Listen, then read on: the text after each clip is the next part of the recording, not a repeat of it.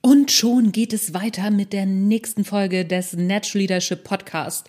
Ich habe mir gedacht, wenn ich schon wieder neu anfange, dann packe ich doch gleich mal ein paar Folgen hintereinander, damit du auch ein bisschen was zu hören hast.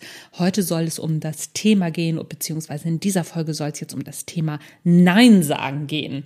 Hand hoch, wer super gut Nein sagen kann. Ah, kommt immer ganz drauf an, zu wem, wann und in welcher Situation. Aber in Unternehmen wird es wirklich schwierig.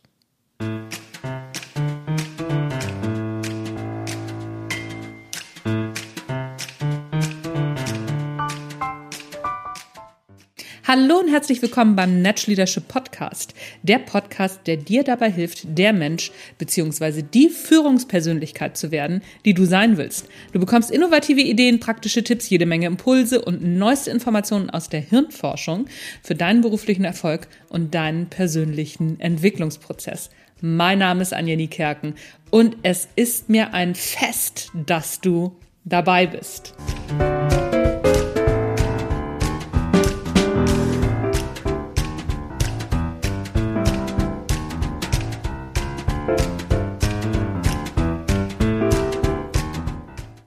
Die hohe Kunst des Neinsagens.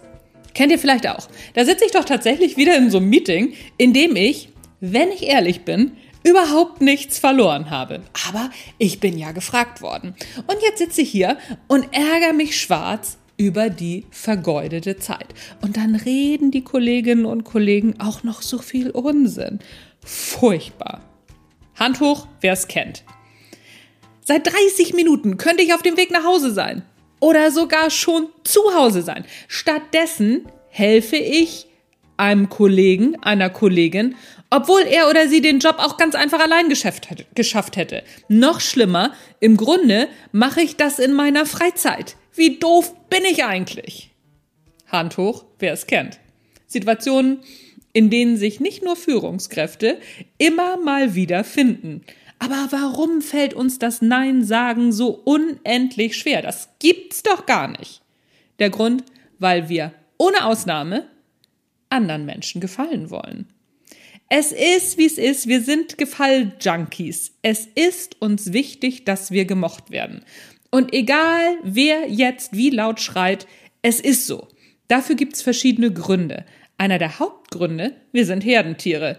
Wir haben 98,7 Prozent, ja wirklich, unserer Gene mit Affen gemeinsam. Und für diese ist die gute Gruppenintegration das Ticket für ein sicheres Leben. Ja, ich weiß, dass der Sprung von Genen zu Verhalten mehr als gewagt ist. Die Information dient einfach nur mal dazu, sich klar zu machen, woher wir ursprünglich kommen und dass wir noch nicht so weit davon entfernt sind. Auch in der Steinzeit war es für uns überlebenswichtig, einer Gruppe anzugehören. Ausschluss aus einer Gruppe war der sichere Tod. Und wie macht man sich beliebt? Indem man anderen hilft. Das heißt, man sagt ja. Und das Nein sagen ist furchtbar schwer. Also, Thema Gruppenintegration. Gene hin oder her, wir sind soziale Wesen und waren als solche Jahrtausende von einer guten Gruppenintegration abhängig. Wer aus der Gruppe flog, war, wie gesagt, relativ schnell tot. Da machte es natürlich durchaus Sinn, dem einen oder anderen Gruppenmitglied mal einen Gefallen zu tun. Und wir spielen nach wie vor soziales Schach mit ungeschriebenen Regeln. Wir wissen ganz genau, was in einer sozialen Gruppe geht und was nicht. Da müssen wir nicht groß drüber sprechen. Manche Sachen denken wir, dass es nicht geht, die machen wir dann im vorauseilenden Gehorsam. Lieber zu viel als zu wenig ist da das Motto. Soweit so klar. Soziales Verhalten wird von der grauen Masse zwischen unseren Ohren auch noch honoriert. Selbst wenn wir überhaupt keine Lust auf den Kaffee bei Tante Luise haben, unser Hirn spendiert uns fürs Erscheinen ein paar Hormone, die wir gern mögen. Und wenn Tante Luise strahlend die Tür aufmacht, dann gibt's noch mal einen kräftigen Nachschlag aus der Glückshormonkiste. Und so kommt es, dass wir zehn Minuten später der Tante auch noch in der Küche helfen, obwohl wir um Küchenarbeit normalerweise einen ziemlich großen Bogen machen. Außerdem sorgen die Hirnhelferlein auch dafür, dass wir nette Gespräche mit der ätzenden Nachbarin der Tante führen, um dann auf dem Heimweg festzustellen, dass die alte Schabracke ja doch ganz nett sein kann. Und so schlimm war der Besuch ja nun eigentlich auch nicht. Wir alle kennen dieses Phänomen, dass man keine Lust hat, irgendwo hinzugehen und dann wird es ein super Abend. Das geht sogar so weit, dass viele Menschen, ich übrigens eingeschlossen, so Sachen sagen wie, wenn man gar keine Lust hat, wird's meistens ein super Abend. Das hat natürlich auch was mit der Erwartungshaltung zu tun, die dann in dem Moment nicht enttäuscht wird, wenn es besser wird. Aber eben auch mit unseren Hormonen und unseren Endorphinen. Vereinfacht läuft es so ab, wie bei Tante Luise. Wir tun etwas für die Gruppe, für unser Überleben und unser Hirn belohnt uns dafür nach der ersten Überwindung mit hirneigenen Glücksdrogen. Und zack, wird's besser als gedacht. Dann greift unser geschulter Verstand noch zu einem weiteren Trick. Wir argumentieren uns die Situation schön. Mit ein paar Glücksdrogen im Blut funktioniert das auch ganz wunderbar. Fühlt sich auch noch gut an. Das kann selbstverständlich kein stinknormaler Überlebensmechanismus sein, der da am Werk ist. Da muss doch mehr dahinter stecken. Tja, und auf geht die wilde Fahrt der argumentativen Rechtfertigung. Anders gesagt, wir saufen uns die Situation im Kopf schön, ganz ohne Alkohol. Grundsätzlich ist das alles auch weder gut noch schlecht. Es ist halt so, wie es ist. Und es ist auch nicht in jeder Situation so, aber in vielen Situationen. Wir argumentieren uns zum Beispiel schön, warum wir dem Kollegen oder der Kollegin helfen wollten oder geholfen haben.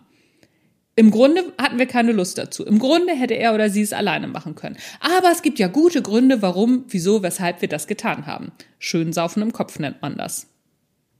Und wie gesagt, es ist weder gut noch schlecht, es ist, was es ist.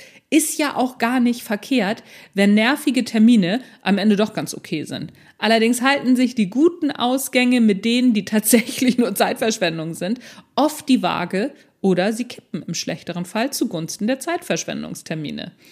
Dabei ist unserem Herdenanteil die Zeitverschwendung herzlich egal. Schließlich ist so ein bisschen Zeitverlust im Vergleich zum sicheren Tod ein Lacher.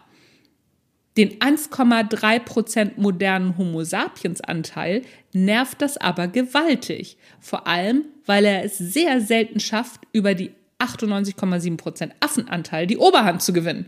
Und schon sitzen wir wieder in überflüssigen Meetings oder nervigen Familienveranstaltungen. Was also tun? Die 5-Sekunden-Regel kann dir helfen. Eine Möglichkeit ist die 5-Sekunden-Regel, die durch Charlie Mangers Warren Buffetts Vice President bekannt wurde.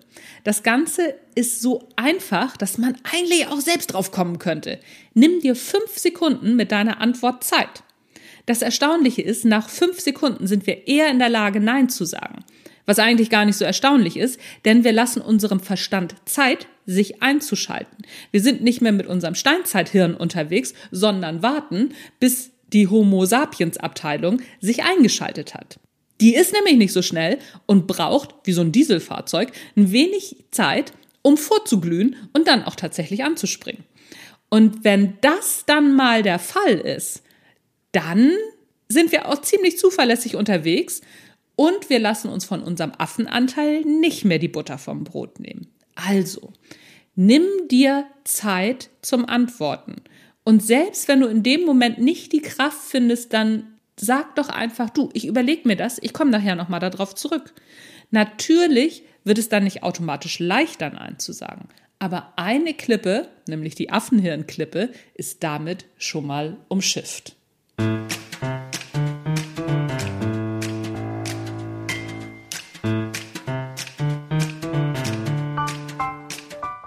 Das war's für heute. Das war der Natural Leadership Podcast. Ich hoffe, dass es dich einen Schritt weiter zum Nein sagen gebracht hat. Klar, gibt es dann noch ganz, ganz viele andere Facetten zum Thema Nein sagen. Die beleuchten wir sicherlich noch mal in der einen oder anderen Folge.